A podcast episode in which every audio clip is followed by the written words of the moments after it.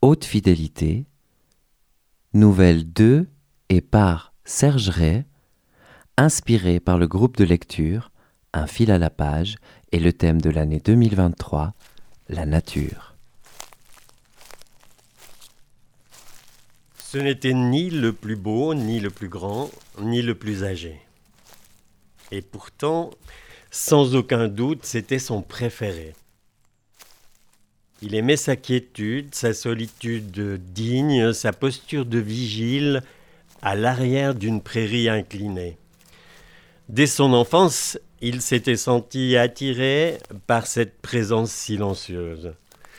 À partir de son chalet, 600 pas suffisaient. 600 pas pour rejoindre son fidèle confident. Il aimait s'asseoir tout contre lui sur un doux tapis d'aiguilles rousses. Il s'y sentait à l'abri de tout, des ardeurs du soleil, des regards parfois pesants, des averses soudaines. Il aimait observer le comportement des fourmis, leur discipline infaillible, mystérieusement programmée depuis la nuit des temps, leurs inlassables va-et-vient au long de l'écorce rugueuse.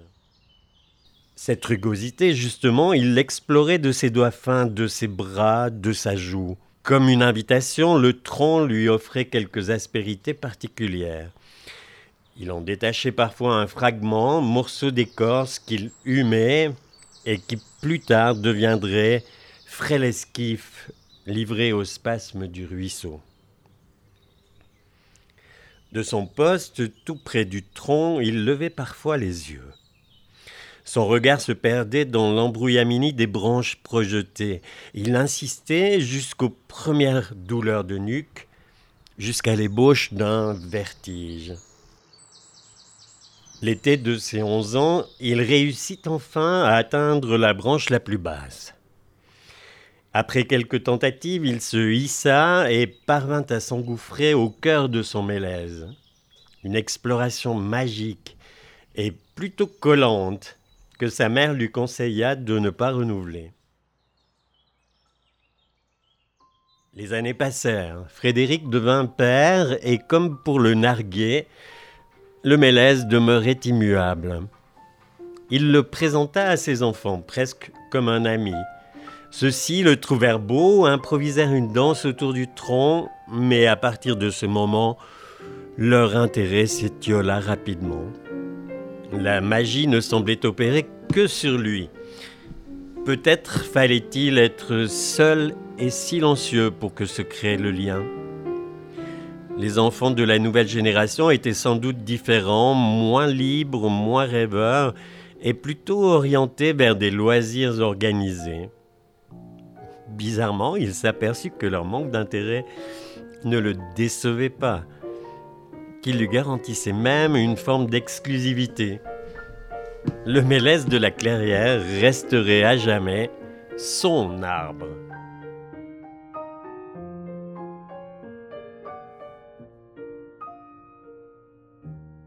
Le chalet était inhabitable durant les mois d'hiver. Chaque printemps, avril marquait les retrouvailles de Frédéric et de son arbre. Il l'inspectait, le caressait, prenait de ses nouvelles. Parfois, quelques branches fatiguées avaient cédé sous le poids de la neige. La résine sointait des blessures encore fraîches, et en ces circonstances, il sentait son malaise encore plus vivant et si semblable à lui. L'année de ses 55 ans, il retrouva son arbre toujours inchangé. Lui vieillissait un peu tempe grisonnante et t-shirt bombé. Soudain, il tressaillit. Une marque rouge appliquée au spray souillait l'écorce de son arbre. Il devina avec effroi ce que ça signifiait, mais ne comprenait pas. Ce conifère était magnifique et en pleine santé. Vouloir l'abattre n'était rien d'autre qu'une sombre absurdité. Le lendemain matin, dès l'ouverture des bureaux, il téléphona à l'administration communale sans trop savoir ce qu'il espérait. Après quelques vingt relais, il entra enfin en contact avec le responsable des eaux et forêts. Celui-ci lui dévoila avec fierté les ambitieux projets touchant à la clairière. Elle appartenait à la commune qui souhaitait y bâtir un nouveau réservoir d'eau potable. Construction en béton, amenée d'eau, réseau de distribution et route d'accès, tel était le programme. Confronté à tous ces mots de spécialistes, ces perspectives de progrès, le sort de son mélèze ne pesait pas bien lourd. Il allait être abattu par une brigade de bûcherons aguerris. Frédéric comprit que l'heure n'était plus à la plaidoirie. Il raccrocha tristement. Que pouvait-il encore faire si ce n'est accompagner au mieux son cher Mélèze vers sa fin programmée?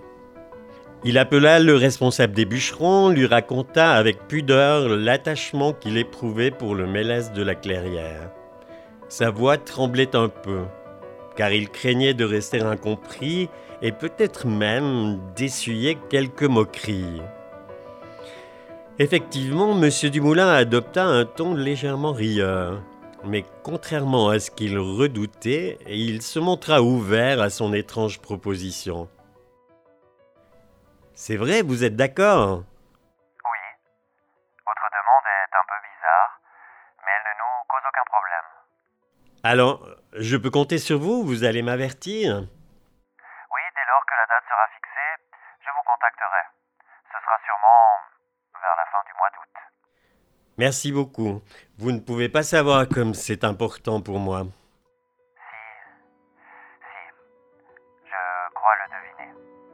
La conversation s'acheva par les salutations d'usage. Frédéric se sentit quelque peu soulagé. Il décida de mettre à profit toutes les occasions de vivre avec son arbre quelques moments précieux. Monsieur Dumoulin tint sa promesse et n'oublia pas d'adresser à Frédéric le coup de fil tant redouté. L'abattage aurait lieu le lundi 2 septembre en début de matinée.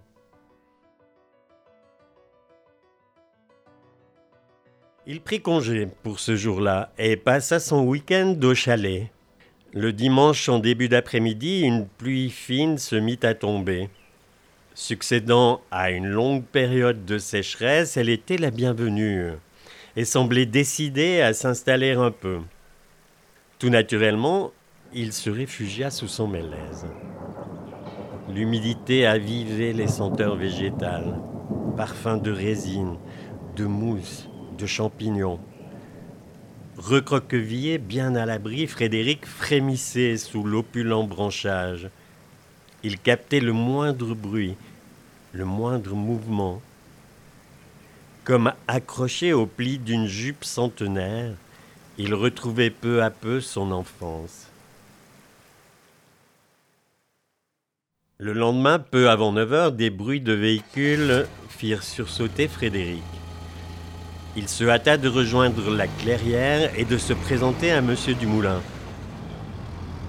Après une brève discussion, on l'invita à s'affubler d'un inutile casque jaune, puis on lui assigna un espace d'observation qu'il ne devrait quitter sous aucun prétexte. Faisant mine d'ignorer sa présence, les bûcherons entamèrent leurs préparatifs. Ils semblaient accomplir un rituel parfaitement orchestré. Mais bizarrement, tout s'arrêta avant l'instant fatal. Vous voulez faire quelque chose? Je peux? Oui, oui. Allez-y. Sentez-vous libre, si ça peut vous aider. Devant les quatre bûcherons figés, Frédéric s'approcha de son mélèze, l'enlaça longuement. Un merci chuchoté s'évapora dans la clairière. Puis il se retira. Insensible, la tronçonneuse entama son travail. Elle s'apaisait brièvement pour permettre au bûcheron de crier quelques ordres. L'arbre craqua douloureusement, se mit à pencher, d'abord avec lenteur, puis de plus en plus vite. Il s'écrasa avec fracas, provoquant alentour un souffle de détresse. Frédéric détourna son regard. Aussitôt, l'ébranchage commença. efficace et bruyant. Lors d'une brève accalmie, Frédéric s'approcha timidement de l'endroit sinistré. Un étrange Toblerone de mélèze gisait près de la souche, rouge, dégoulinant de sève. Je peux emporter ça? Oui, oui, sans problème. C'est le triangle d'amorce. Suivant la façon dont il se déchire, cela peut donner quelque chose de joli. Frédéric n'avait plus le cœur à rester. D'un signe de main, il salua les bûcherons et reprit la direction de son chalet, portant avec solennité sa précieuse relique.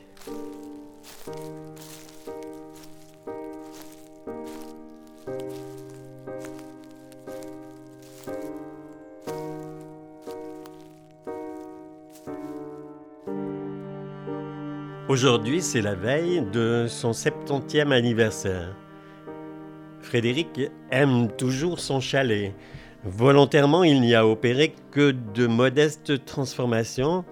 Et comme lui, l'édifice devient peu à peu le témoin d'un monde qui s'enfonce dans l'oubli. De son fauteuil fatigué, Frédéric observe les jeux subtils du couchant. Mus par une brise légère, les rideaux projettent sur la cloison de bois leurs reflets vacillants. Puis le soleil, tout en délicatesse, s'empare de sa relique posée sur l'étagère et la fait rougeoyer. Son fidèle Mélèze l'invite au rêve et au voyage. Il lui suggère un couchant sur le Grand Canyon, un bateau fantastique, un regard de rapace sur l'échine d'un dragon. Et soudain, Frédéric se surprend à sourire.